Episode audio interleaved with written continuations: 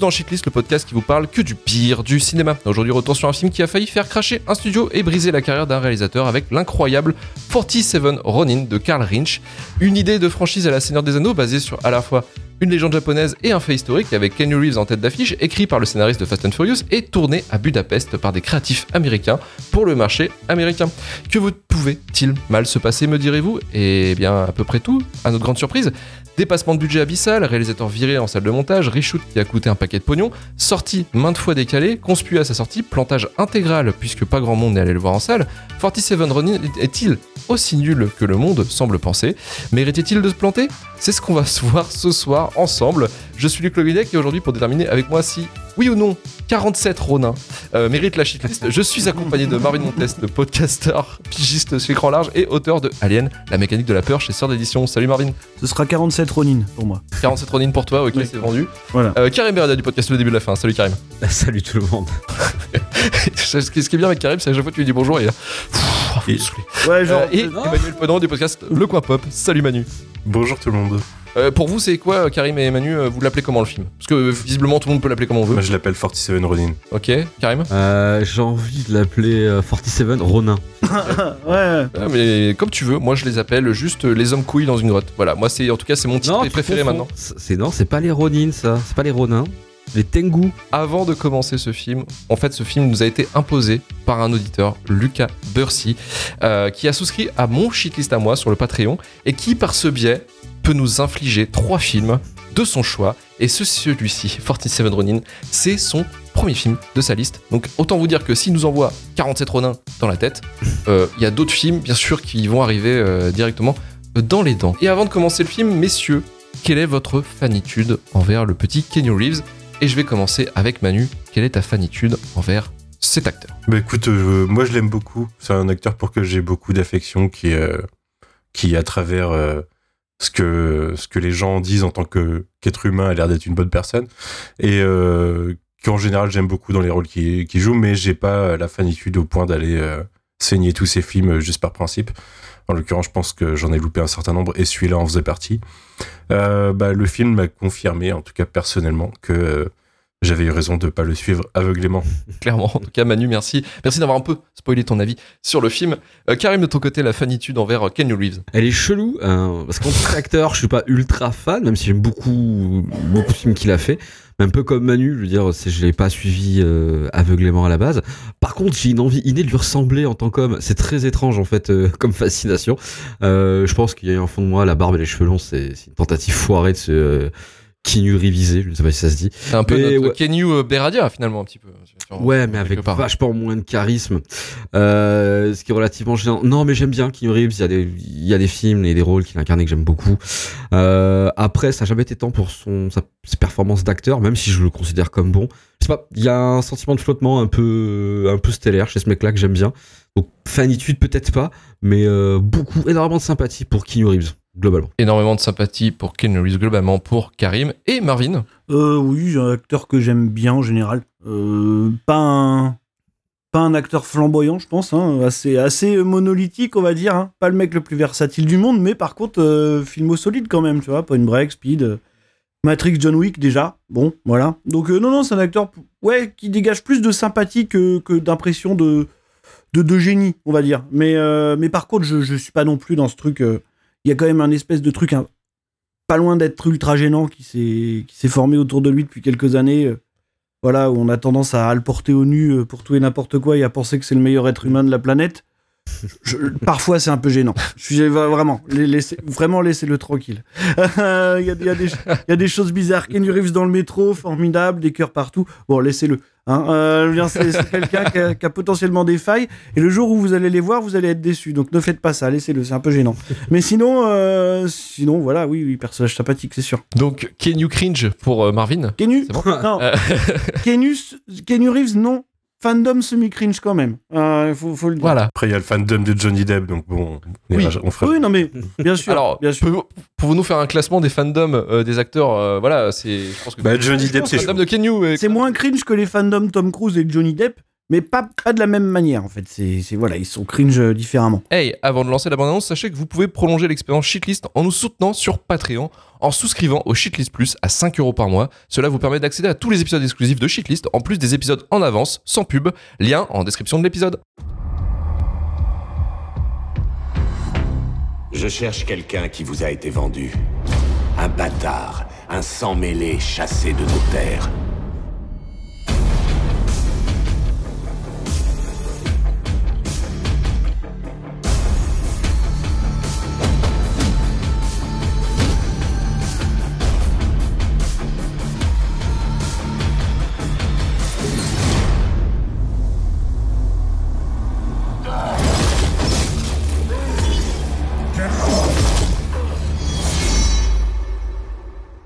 Pourquoi êtes-vous venu me chercher Ceux qui t'ont vendu comme esclave se sont emparés de nos terres. Des montagnes de cadavres ne sauraient nous arrêter.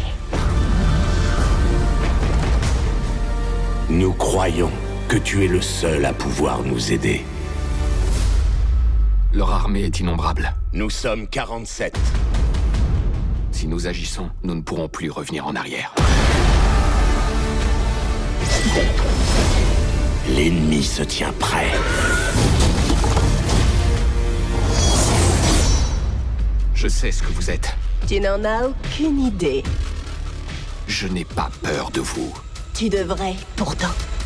Alors, 47 Ronin, sorti en 2014 en 3D, puisque tourné en 3D natif, produit par Universal avec un budget estimé entre 175 et 225 millions de dollars, basé sur la légende japonaise Shu Shingura, qui se base sur l'histoire d'un véritable groupe de, f- de 47 samouraïs dans le 18e siècle, réalisé par Cal Rinch, scénario écrit par Chris Morgan derrière les Fast and Furious et le scénario de Wanted, et Hossein Hamidi, scénariste de Drive de Nicolas Winding Refn. Pour venger la mort de leur seigneur, 47 Ronins, des samouraïs sans maître, font alliance avec un guerrier métis interprété par Kenny Reeves qui a été jadis leur serviteur. Alors Marvin, as-tu en pu enfin finir ce Blu-ray que tu as tenté de finir euh, trois fois? Et je pense que tu as réussi cette fois-ci. J'ai réussi parce que j'avais pas le choix. Euh, non, non, parce qu'en fait, c'est vrai que pour la petite histoire, je l'avais dit, j'avais acheté ce film en Blu-ray à la sortie. Voilà, j'ai même le Blu-ray 3D. Allez, allez savoir, je ne sais pas ce qui se Oh. passe ces jours-là. Euh, alors que je n'ai plus d'écran 3D, ce qui est terrifiant. Et, et, euh, bon, je l'ai lancé deux fois et sans trop savoir pourquoi. Alors, je sais pourquoi, parce que ça, ça, va, ça devait vraiment m'ennuyer beaucoup. J'ai jamais réussi à aller jusqu'au bout. Donc là, on m'a dit, vas-y, euh, quelqu'un nous l'a mis dans la liste. Si Marvin, vol. Il faut que tu y ailles, tu vas y arriver, tu vas pouvoir le faire. Effectivement, j'ai réussi. Et ce que je disais avant l'émission, c'est que je, je pense aussi que je commence à développer une, une sorte de tolérance qui me fait un peu flipper. Euh, Je suis d'accord. donc en fait, c'est c'est un film euh, assez, assez étrange dans sa conception, hein, parce que c'est. Vous avez remarqué, alors vous savez peut-être pas, mais le réalisateur de, donc de, cette, de ce film, qui est l'unique film de sa filmographie, c'est Karl Rinch. Et euh, donc Karl Rinch, c'est euh, c'est quelqu'un euh, que, que je connais un petit peu, alors pas personnellement bien sûr, mais, mais Il a fait des publicités en tout cas. alors en fait, il fait partie, il fait partie de RSA, qui est la Ridley Scott Associates, euh, puisque c'est le gendre de Ridley Scott. En fait, c'est le mari de sa fille. ah, Euh. Toujours est-il qu'il a dû bénéficier à un moment donné d'un petit peu de piston dans l'industrie, puisque c'était le réalisateur attaché au projet qui deviendra euh, Prometheus. hein. Ça n'arrive jamais. C'était le réalisateur du préquel d'Alien. Euh, En tout cas, Tony Scott avait euh, balancé l'info quand ils ont annoncé ce qu'allait devenir Prometheus et qu'il le vendait Tony- encore Tony comme un préquel ou- d'Alien. Tony Scott. C'était Tony qui avait annoncé ça. Voilà, quand, quand, il, quand il se préparait à faire Prometheus, qui était donc euh, encore le, le- le préquel d'Alien, ils avaient dit euh, Ah, bah c'est euh, Karl Rinch, donc, euh, qui est le gendre de Ridley, qui va, qui va réaliser ce, ce magnifique film. Euh, ce à quoi la Fox a dit euh, non, parce que parce qu'on va pas mettre un newbie à la tête de notre nouveau avatar, hein, c'était le projet. Euh, et donc en fait, il est par... je sais pas trop comment ça s'est fait, mais oui, il est parti euh, bosser euh, pour la concurrence, donc chez Universal, pour réaliser euh, 47 Ronin, qui sera le seul et unique film de sa filmographie. euh, parce que, parce que le flop était, était Grand bien brutal, quoi, hein. Et d'ailleurs, si vous voulez savoir, il a refait un seul truc depuis 47 Ronin, c'est une pub euh, pour Shell. Voilà. Euh, Ah, donc le, le mec n'a plus touché de caméra, quoi. Vraiment, le Ah mec non, est le- dégoûté, quoi. Même dans, le, même dans le milieu de la pub, le mec s'est grillé, quoi. Tu vois. Et, et- et- et donc, en fait, euh, le, truc, c'est que ce film-là, il, il- il est très paradoxal. Parce que c'est vrai que quand tu le prends euh, dans, dans son entièreté, ça, c'est une mauvaise idée. C'est une très mauvaise idée à la base. C'est-à-dire que c'est.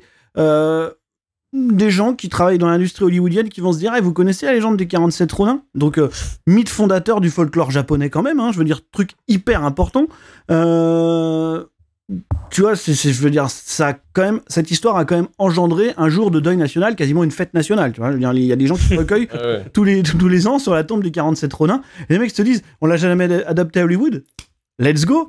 Faisons-le avec un acteur blanc dans le premier rôle. Eh, eh, c'est- Qu'est-ce qui pourrait mal tourner, après tout mais, mais le truc, c'est que, moi, en, fait, il y a plus de naïveté, et je, je le vois en regardant un petit peu ce qui s'est passé sur le tournage et tout, c'est qu'il y a un plus gros problème de naïveté et de bêtise que, que d'intention de mal faire, réellement. C'est-à-dire qu'ils ont essayé de tout faire, Karl Rinch en premier, euh, et, et Kenny Reeves, qui est quelqu'un qui s'intéresse quand même pas mal à, à- à la culture, euh, on va dire oui, japonaise, mais à l'Asie dans son ensemble. Ils ont fait des choses pour essayer de rester, on va dire, euh, relativement cohérents. Alors des fois, c'était totalement ridicule. D'ailleurs, sur le tournage, euh, il y a des consultants qui sont là pour vérifier si tout ce qu'ils font n'entre pas euh, en collision directe avec la culture japonaise. C'est-à-dire qu'il y a Hiroyuki Sanada qui c'est dit japonais ou pas? Ouais, voilà, non, mais il y a Hiroyuki Sanada qui dit euh, quand tu descends du cheval, faut que tu descendes à droite. Voilà, c'est à droite, les samouraïs descendent à droite. C'est japonais. Non, japonais, c'est comme ça. C'est ça, et les mecs lui disent il y a pas de problème si tu descends à gauche. Non, non, non, c'est à droite, à droite. C'est comme ça, quoi.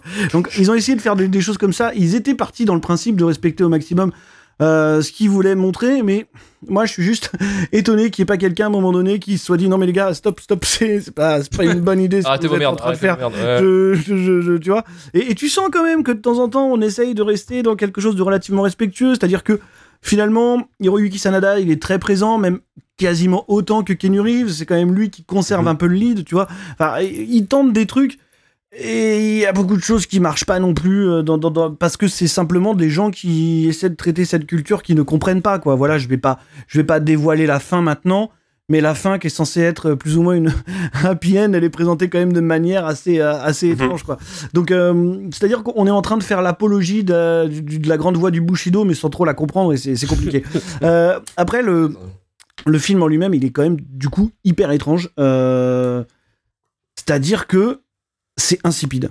C'est ce que j'en retiens le plus, c'est que j'ai du mal à vraiment le critiquer sur le côté euh, artistique total, dans le sens où c'est absolument insipide. C'est un vrai, euh, encore, c'est un petit peu la même chose que ce qu'on aurait pu dire sur le S le SOS Fantôme de la semaine dernière. C'est que c'est absolument un blockbuster de son époque, de, ce moment où toutes les nouvelles propriétés intellectuelles se flinguaient. Euh, pour de bonnes raisons, hein, parce qu'elles étaient toutes plus ou moins insipides, et c'est complètement le cas de ce film, quoi, qui, qui, qui, en fait, qui est absolument euh, d'un en- d'un ennui mortel, quoi. C'est assez terrible, quoi. Et, et, euh, et c'est dommage, parce qu'il y a des choses qui sont faites esthétiquement, il y a des efforts qu'on voit, tu vois, par exemple, on sait que ils ont utilisé énormément de décors réels, ils ont beaucoup tourné, euh, non mais je veux dire, ils ont beaucoup fabriqué de Ouais. décors, tu vois, il y a pas, c'est pas du stagecraft, c'est pas blindé de fond vert, euh, il y, a des- chorégraphies de combat qui marchent. Il y a Gary Powell qui est le chorégraphe des cascades, qui est quand même le chorégraphe des James Bond avec Daniel Craig, entre autres, et de certains Jason Bourne. Enfin, je veux dire, il y a quand même du beau tu vois. Il y, a- des choses qui sont faites assez correctement. Il y a Hiroyuki Sanada qui maîtrise le katana, qui en a, l'a un petit peu appris à Reeves. Enfin, il y a des choses qui sont faites pour l'authenticité, pour montrer des vrais combats. Euh, voilà, pour essayer de respecter un petit peu cette culture-là et de manière quasiment euh, naïve et involontaire, il passe complètement à côté. Et c'est ça vraiment le gros problème du film. Et d'ailleurs, j'ai toujours des regrets quand je vois qu'il est quand même capable, parce que je pense que Karl Rinch a un certain œil à un moment donné, il est quand même capable de fulgurance visuelle de temps en temps. C'est-à-dire que tu as justement ce passage avec les Tengu, on te montre les Tengu, t'exploses de rire. Voilà, il y a un moment dans, dans, dans le. Il y a un moment dans. Parce qu'en fait, la petite histoire, c'est que t'as une espèce d'origin story où on te dit que euh, Kenny Reeves, il a été élevé dans une forêt euh, par des Tengu, donc par des démons. Voilà, le film euh, prend ce raccourci-là. Euh, et, et donc, il y a un moment, il. Des, des hommes qui ressemblent à Smoke en fait. Y a Snoke, ouais. Ensuite. Ouais, ouais, ouais, des, des- tu, disais que c'était des, des hommes couilles. Bon, voilà. Des hommes couilles. Et, voilà, il ressemble à, à Voldemort, euh, un Voldemort juvénile, un peu bizarre. Oui, et, et, euh, ouais. et à un moment, ils y retournent euh, dans la forêt des Tengu pour ramasser des katanas parce qu'ils ont plus d'armes. Voilà. Et, donc, ils vont se battre. Contre les Tengu. euh, voilà. Et, là, par exemple, il y a des passages comme ça, euh, un petit peu éthérés, où on joue avec, la, hum, avec, les, avec les tenues des personnages, comme ça, filmés en continu. Et des trucs comme ça qui, visuellement, de tu fais Ah, il se passe un truc, ça, ça arrive, quoi. Ça et le combat final contre le dragon, tu vois, il y, a des- il y a des choses, de temps tu vois, ah, il s'est passé quelque chose, mais c'est beaucoup trop sporadique pour. Euh, pour te maintenir en pour te, pour te maintenir éveillé parce qu'au final le film il a un gros problème de rythme. Il part sur un postulat qui se déclenche c'est Manu qui me disait en le regardant au bout de 40 minutes euh, parce qu'il a absolument rien à raconter sur ces deux heures. Enfin la com en plus a été absolument honteuse. Elle a joué à fond avec l'image de Zombie Boy qu'on placardait partout. Le type a une réplique tu vois, sur l'espèce d'île hollandaise. Enfin, il y a plein de trucs comme ça qui sont hyper mal maîtrisés, quoi. Et en plus de ça, c'est un premier film et ça porte tous les stigmates du premier film. C'est-à-dire qu'il il sait pas vraiment ce qu'il raconte, il n'y a pas trop de priorité sur ce qu'il doit filmer ou pas. Voilà, en fait, pour moi, c'est juste complètement insipide et c'est vraiment dommage de faire une adaptation hollywoodienne d'une légende aussi importante qui a déjà été adaptée, je pense, une bonne dizaine de fois. Mieux que ça, euh, et de, d'en, sortir ce truc, quoi. Je veux dire, c'est, c'est quand même hyper dommage. Ce qu'on pourra, euh, ce qu'on pourra relever, euh, c'est que finalement, c'est le dernier film de, de, de Keanu Reeves avant John Wick. Et que, Ouais. voilà, c'est bon, le, le calvaire prenait fin, il le savait pas encore, mais ça y est, c'était la fin, quoi. Donc, euh, Il fallait affronter le pire voilà. pour arriver non, au meilleur. je te dis pas que c'est le pire parce qu'il a fait pire dans sa carrière, honnêtement. Il a fait des choses bien pires que ça. Moi, je préfère voir ça que. Johnny Mnemonic, hein, si tu veux, si on va par là.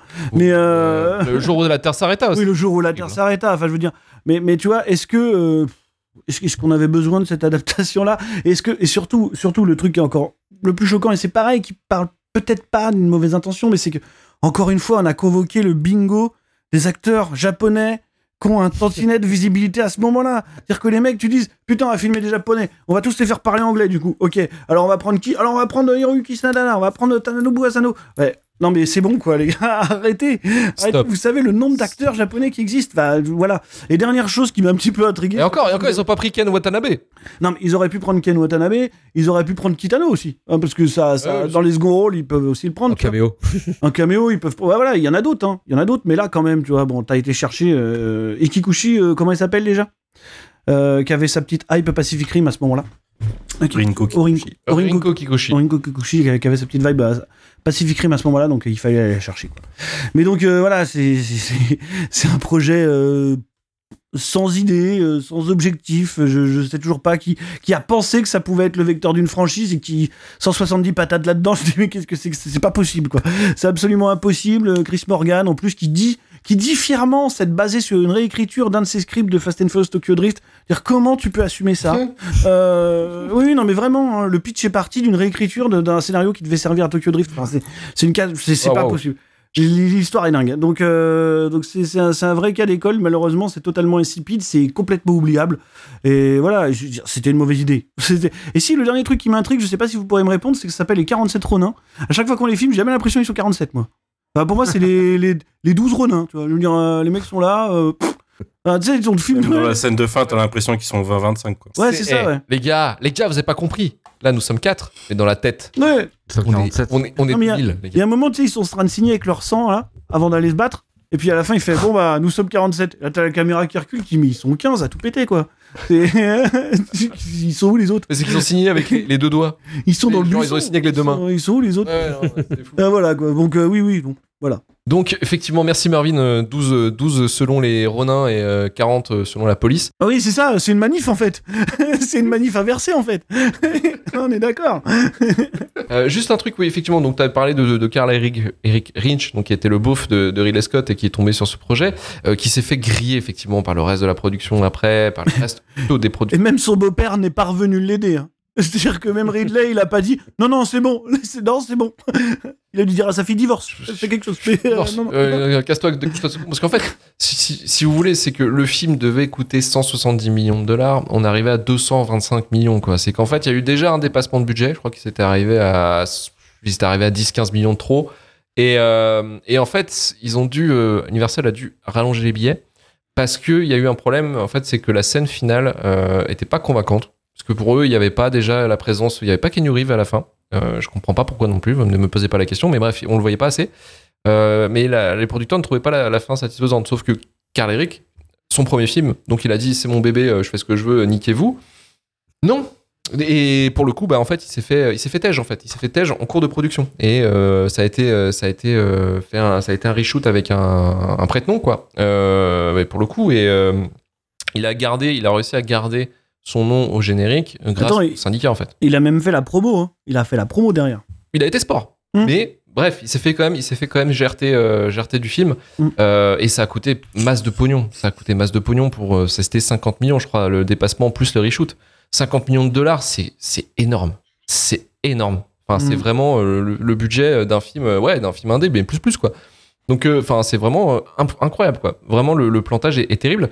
Et c'est que le la, malédiction a continué parce que effectivement, le, il y a eu plusieurs reports. Le service marketing ne savait pas comment le vendre. Ils étaient en mode, bah, ça va être notre Seigneur des Anneaux nippon.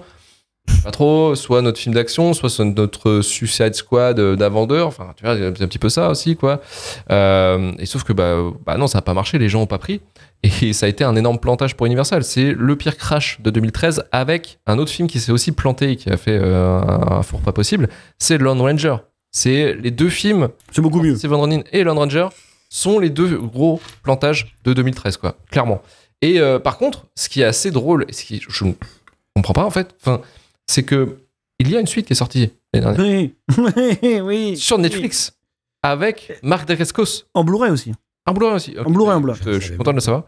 Mais euh, ouais, ouais, c'est Blade, c'est Blade of the 47 Ronin, et je crois, alors je l'ai pas vu, hein. Euh, c'est réalisé par Ron Yuan, euh, qui est, euh, c'est son premier film aussi.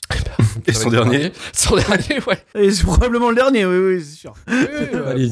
Ça se passe 300 ans après, euh, enfin, c'est, c'est- ça n'a aucun sens. Y a-t-il les hommes couilles au corps en générique C'est ce qu'on Ah. espère voir. Mais le, le- le truc, c'est que, c'est que c'est- je sais que je comprends pas. Donc le film est nul. Hein. euh, Ce que j'ai vu des critiques, c'est vraiment, c'est vraiment pas terrible. Ça. Euh, je ne comprends pas le- l'idée de faire une suite sur un film qui s'est planté. je sais Ah, pas, attends, y a- on leur avait promis une suite, on leur avait promis une franchise, ils l'ont eu, euh, voilà. Mais euh, écoute, d'accord, euh, ça a ok. pris 10 ans, ok, mais ils l'ont eu. Est-ce qu'il y a vraiment Mais quelle idée d'aller lancer une franchise sur ce concept Ah non, mais déjà à la base, tu sais, je pense qu'Universal, ils réfléchissaient bizarrement à ce moment-là, hein, donc euh, tout le monde, toute l'industrie d'ailleurs, mais, mais ouais, non, vraiment, je comprends pas.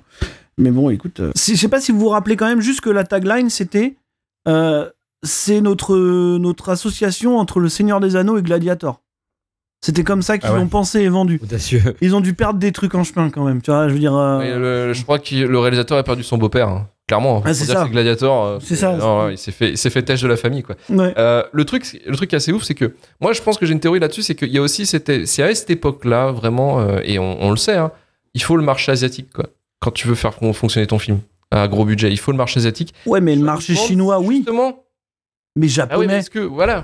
Pas, japonais. sont- Et les japonais ont Mais- détesté le film. hein. Mais frère, Bien sûr. réfléchis. Est-ce qu'ils se sont pas dit parce que faut savoir aussi que les mecs sont quand même pas tous très bien lunés ou très Très malin. euh, très malins, quoi. Ouais, effectivement. C'est ils se sont dit, est-ce que les japonais, chinois, C'est pas la même chose finalement.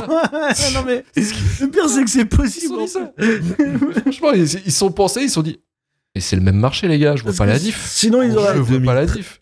2013, c'est le, c'est quand même l'explosion en France vraiment grosse des mangas aussi, tu vois, tu sais, la culture otak a commencé à se faire. Je veux dire, tu dis à des gens, il y a Keanu Reeves et des Tengu, euh, timé euh, vite fait le Kirin dans la bande-annonce. En vrai, t'as attiré euh, une bonne partie des fans de Naruto, des trucs comme ça aussi, tu vois. T'imagines que quand t'essayes de draguer le marché japonais, qui est déjà pas le plus porteur du monde, donc déjà c'est un peu bête, mais que t'imagines que tu veux aller draguer le marché japonais en adaptant comme ça une des légendes auxquelles ils tiennent le plus. Euh, forcément, ça allait pas pouvoir bien se passer. Tu vas dire non, non, c'est pas possible quoi. Tu tu Ouais, peux clairement. pas. Tu peux pas faire ça si tu penses. Clairement. Enfin, je sais pas, mais. Bah, ils sont allés fleur en fusil, mais au moins ils sont allés avec une ambition. Ah oui, c'est déjà ah bien. oui. C'est déjà bien d'avoir des ambitions. donc, franchement, c'est c'est déjà un bon point. Euh, Manu, de ton côté, qu'est-ce qu'on a pensé de cette expérience euh, 47 Ronin Enfin, pas, pas facile de passer après le, euh, le, le bon monologue de Marvin qui était plutôt pertinent et, Oui. et qui reprend pas mal de mes Ça arguments. arrive, hein, tu vois. Mais euh, bah, que- comme, euh, comme je l'ai spoilé précédemment, j'avais pas vu le film, ça m'intéressait pas, euh, ça avait pas l'air ouf à sa sortie. J'ai vu Marvin samedi dernier, j'ai fait, euh, j'ai dit que j'avais jamais vu, fait, je l'ai jamais fini, je l'ai commencé deux fois. ça, ça me lance. Moi, je m'attendais à, à le, le dernier samouraï, quoi, un truc euh, 2h50 ou 2h30, euh, le truc bien long, je lance, il fait 2h ce matin, bon. Ok. Et bah ouais, c'était vachement chiant quoi. Le problème c'est qu'en effet, il y a quelques trucs qui sont bien chorégraphiés, mais la première bataille qu'on voit, euh, c'est une bataille entre deux mecs en armure et que euh, ils avaient pas, à mon avis, les capacités de, se de, combattre en armure et du coup on a un combat hyper cuté qui moi m'a- fait penser que le reste du film allait être comme ça et du coup de temps en temps en effet une petite surprise, mais il m'avait déjà perdu au début quoi. Et en effet, euh, ils finissent Ronin après 40 minutes de film sur un 1h50 de film, ça ça laisse pas présager du meilleur pour le rythme. Mais, euh, mais je sais pas, moi, il faut savoir que j'ai déjà dû en parler ici, mais j'ai pas, j'ai pas baigné, moi, dans la culture japonaise. J'ai pas, j'ai, loupé, je suis passé à côté de pas mal de choses que le- les gens ont, de, de ma génération ont connu. J'ai jamais regardé Dragon Ball, j'ai jamais joué au Pokémon, euh, j'ai euh, j'ai lu des mangas que très tard. Mais euh, mais du coup, euh, je connais un peu de la culture japonaise à travers euh, ce que je lis, à travers euh, même les Tortues Ninja. Quand je vois un renard, je me dis ok, ça, ça sent mauvais quoi.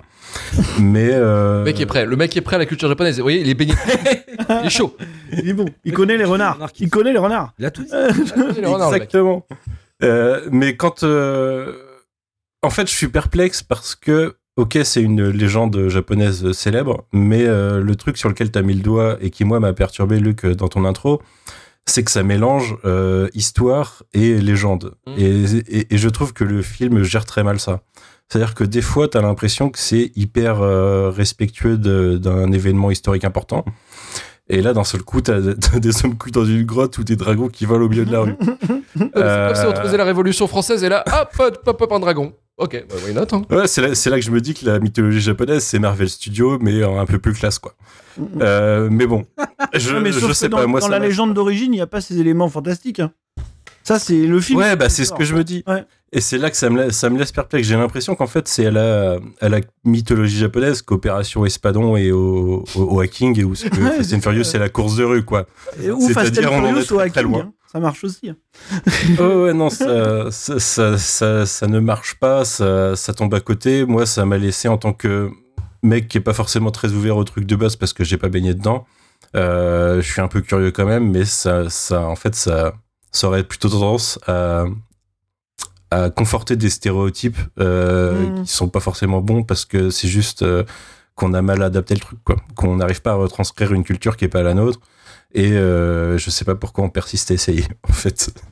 Autant euh, nous expliquer, euh, nous laisser expliquer par des Japonais clairement ce qu'est leur culture et, euh, essayer de l'exporter parce que là, là, c'est, bah, je sais pas, on passe à côté d'un truc. C'est comme quand, quand on nous dit depuis des années qu'on veut adapter The Raid aux États-Unis, pourquoi le faire, quoi? Parce que à la base, t'as une très bonne histoire qui est déjà très bien filmée et, et ok, c'est dans un autre pays, mais t'as, t'as, pas l'idée.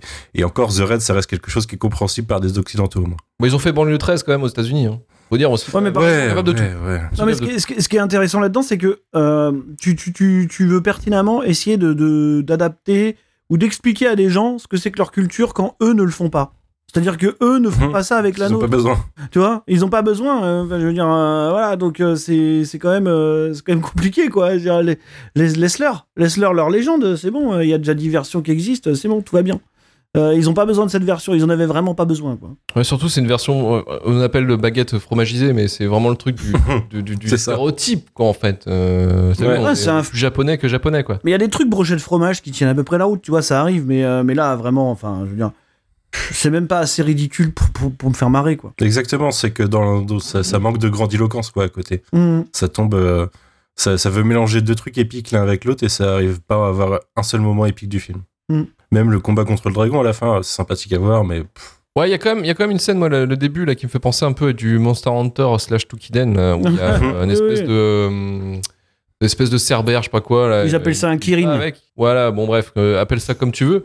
Euh, et, et pour le coup, effectivement, moi je trouve ça plutôt quali en fait, euh, cette scène-là et euh, la- l'intensité du truc. pas dégueu, hein. Non, pas dégueu, hein, pas dégueu. Mais après, c'est vrai qu'en fait, c'est assez inégal en fait. Et c'est ça le problème du film, c'est que bah, parce que le film c'est pas ce qu'il raconte en fait, il, il part dans plein de directions et il arrive pas à se concentrer sur un truc. Et comme dit Marvin, hein, Voilà. on est sur une réécriture, enfin, on est sur un scénario qui est lié à une réécriture de Fast and Furious 3. Euh, Non, mais c'est incroyable Voilà. que les mecs soient partis de ça en se disant, eh, finalement, Il n'est on pas un peut-être adapter les Furious. 47 Rodin. Ah, ben ouais, mais ouais, Drift, 47 Ronin. mais ouais, Voilà. Que vas-tu faire? Rien vraiment. Euh, Karim, est-ce que tu as une métaphore culinaire euh, pour finir sur ce film ou pas? Ouais, c'est un peu comme si euh, McDo se mettait à faire des ramen. ça marcherait pas. Euh, Ça passe. Globalement, Ça passe. Ça passe. c'est Ça passe. improvisé, mais je suis content. Ah non, c'est pas mal. Voilà. Moi, j'aime Non, mais elle est bien, elle est bien, elle est bien.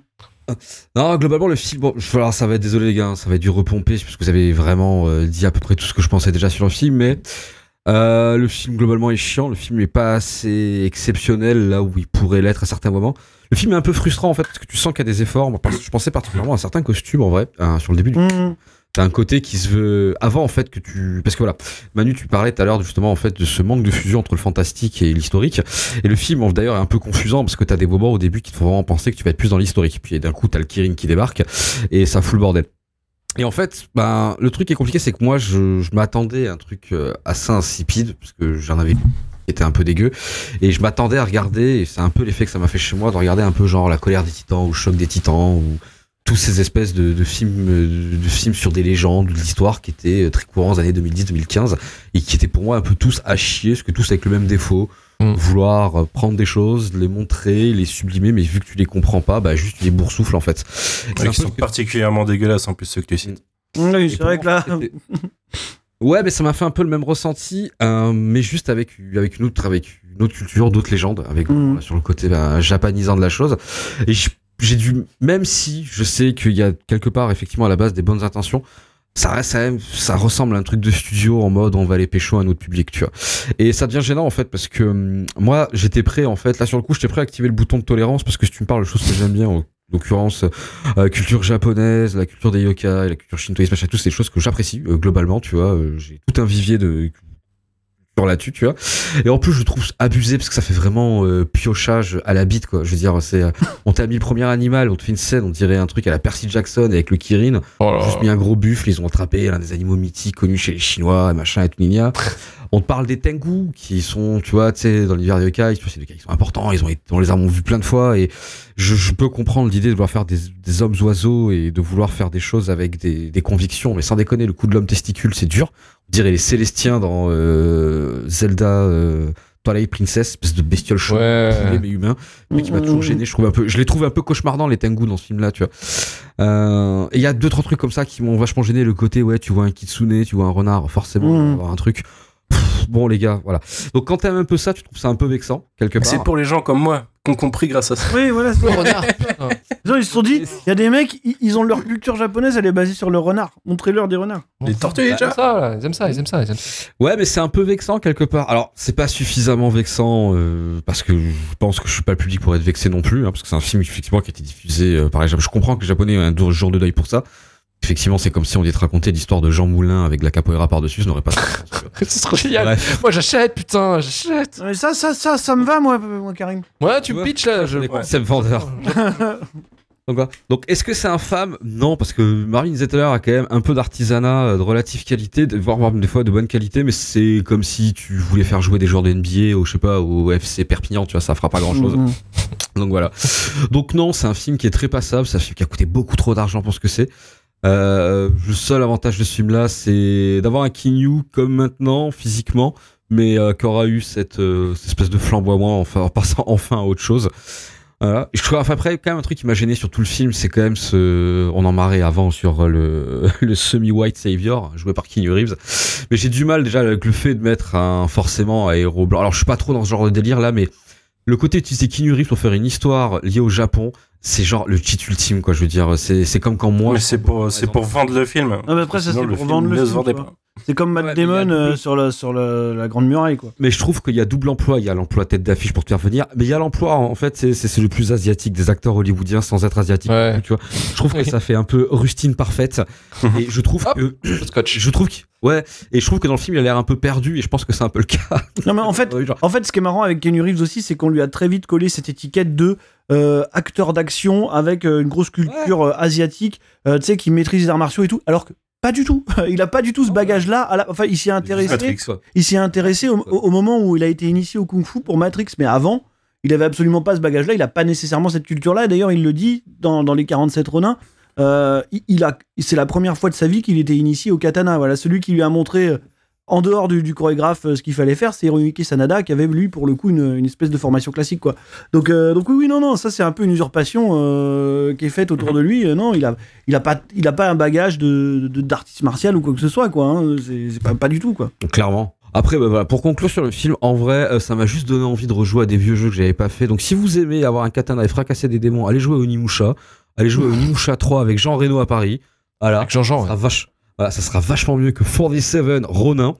Et euh, ne perdez pas spécialement votre temps euh, sur ce film-là. C'est Ah, Marvin Manu disait insipide, je vais les rejoindre en fait. hein. C'est même pas pain de vie sur 20, tu vois. C'est mauvais pain de mie sur 20. C'est de la, la- c'est ouais c'est c'est- Puis on l'a pas réabordé, Mervyn en a parlé un peu, mais cette espèce de fin en happy end, euh, enfin, qui est censée être une happy end hollywoodienne, alors que c'est plutôt quand même assez hardcore. Ah, c'est- Euh, je comprends codes, pas, euh. ouais, je comprends pas le, la volonté derrière le film. Ouais, non, là, pour le coup, c'est. Enfin, de le présenter comme ça, en fait. Ouais, non, non, ouais. le- bah, toute la progression narrative du film, en fait, fait que cette fin-là, elle est absolument pas. Elle est très, très malvenue, quoi, en fait. Ouais, je trouve qu'elle donne- qu'en fait, pour peu que tu sois pas initié en fait à ce que ça peut représenter, parce que tu vois ce que ça représente l'acte final, je trouve que c'est un peu réducteur. Tu vois, c'est vraiment, tu vois, c'est Mhm. franchement, t'es un peu concon sur les bords, t'as pas envie de t'intéresser à l'étranger. Les Japonais, ils sont juste très cons, tu vois. Mhm. Et c'est clairement, ce que- pour moi, le film, c'est ce qui te fait comprendre si t'as pas de, si t'as pas de base toi derrière. Ouais. C'est un peu dommage parce que Ouais, c'est- mais c'est parce qu'ils pensent maîtriser un... c'est parce qu'ils pensent maîtriser un truc et que, encore une fois, c'est fait avec des intentions qui sont parfois un peu louables, hein, en tout cas, quand on écoute un peu ce que, je pense. que Karl Range disait et quand on voit euh, l'investissement, pour le coup, encore une fois, sans faille, de Keanu Reeves, hein, ça, c'est un truc qu'on peut pas lui enlever, c'est que même là-dedans, il est à fond, hein, il s'est entraîné au katana comme un dingue, il a quasiment tout fait euh, de, de, de, ce- de ce qui se passe en combat et tout. Enfin, je veux dire, même là-dessus, lui, il y croit, il est à fond, tu vois. C'est pas, c'est pas, ça part pas d'une intention forcément malveillante, mais c'est tellement maladroit euh, dans, ce que ça raconte et dans la manière que ça a de, re- ouais, de retranscrire cette légende-là que du coup, t'arrives à, t'arrives dans le dernier segment et tu te dis, mais qu'est-ce que vous avez fait, quoi? Enfin, je veux dire, oui, oui, la, la- la scène finale, c'est terrible, quoi. C'est dommage d'être obligé d'être renseigné là vraiment, tu vois, sur euh, la prod, l'histoire du film, la genèse du film, pour le considérer comme maladroit, comme pas gênant, tu vois. Non, non, mais je suis d'accord avec toi. Je suis d'accord avec toi, mais c'est- encore une fois, il fallait que quelqu'un au bout d'un moment arrive et dise, les gars, stop. Je, là, Arrêtez. faites pas ça. S'il vous plaît, seulement. faites pas ça, tu vois, parce qu'on parlait tout à l'heure de la Grande Muraille, on dira ce qu'on veut de la Grande Muraille, mais pour, la, pour réaliser la Grande Muraille et faire le pont euh, entre euh, Asie et Occident, ils ont quand même pris Jean Guillemot euh, à la réalisation, tu vois. Tu vois, réalisateur euh, chinois absolu, enfin, même quasiment réalisateur officiel du parti maintenant. Mais je veux dire, au moins, au moins, tu sais qu'il sait ce qu'il fait avec l'esthétique de son pays, quoi. Il n'y a pas de problème. Là, je veux dire, pour le coup, tu, tu, tu prends une des plus grandes légendes du folklore chinois et tu l'as fait, au final, quand même, raconté par un Américain. C'est, Par des Américains et euh, tourné, tourné Écrite. euh, à Budapest. Écrite, ouais. Tournée à Budapest, ouais, ouais. Écrite par des Américains, tu vois. Enfin, je veux dire, il y a plein de Pour trucs. des euh, Américains. qui- Pour Ouais, les ouais, Américains, ouais. finalement, parce que ça veut draguer le, le public chinois en, en, en ne mettant absolument rien pour eux. Euh, D'ailleurs, la preuve, c'est de prendre Hiroku- Hiroyuki Sanada, qui est, oui, certes, un acteur japonais, mais qui est finalement plus reconnu pour sa formation un peu shakespearienne que pour, euh, que pour sa carrière euh, en Asie. Non, mais c'est vrai, tu vois. Donc, euh, donc parce que c'est pareil, hein, tu vas pas draguer le public japonais avec Hiroyuki Sanada, en fait. hein. Ah, Ça, ça c'est pour les Occidentaux qui disent Ah, je le connais, lui. Bah oui, forcément, oui. Mais, mais, mais, Ouais. mais c'est Comme pas. tu disais, c'est le bingo des têtes que voilà, tu connais. quoi. eux, ils ont pas Oui, besoin. oui, T'as ça. pas, t'as pas besoin de leur montrer à eux, hein, c'est bon. hein. Messieurs, ce film mérite-t-il la shitlist? Et je vais commencer avec Manu. Oui, tout à fait. Il est loin de remplir euh, ses ambitions et on se fait chier, du coup. euh, Mais il n'y a, il y a pas de. Il y a pas d'étincelle à aucun moment, je trouve, donc euh, il mérite bien. Il mérite bien la shitlist. Karim. Oui, euh, il mérite complètement la shitlist. En plus, il fait partie de la longue suite d'exemples de ce système qui marche pas à te foutre du pognon de manière inconsidérée dans des trucs que tu regardes que de très loin et donner des produits à presque à 250 patates. euh, Bon, voilà, c'est donc ça, ça en devient un film un peu triste quand tu réfléchis à ça. Un film triste pour Karim et Marvin. Oui, oui, de- dedans, dedans sans, sans hésiter. C'est, il y a pas d'âme, il y a rien. C'est, c'est vide, absolument vide.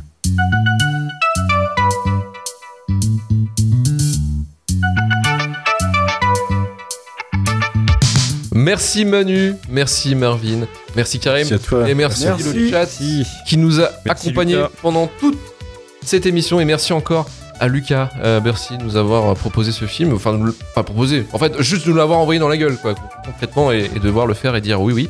Euh, N'hésitez pas à nous soutenir sur Patreon.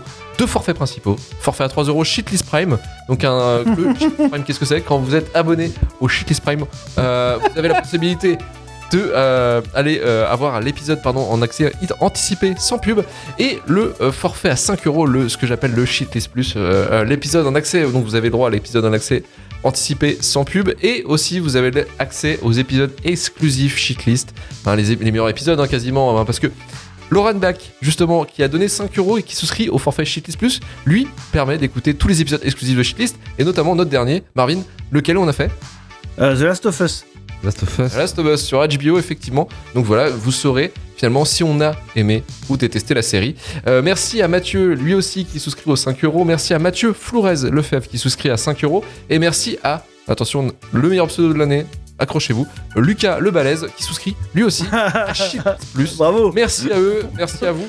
Et n'hésitez pas à vous soutenir, à nous soutenir pardon sur euh, Shitlist Plus euh, euh, pour le faire faire 5 euros parce que là il doit y avoir, on a réussi à faire un backlog assez, assez conséquent. Je crois qu'on a 8-9 épisodes exclus, il me semble, si je dis pas de conneries, si je compte bien.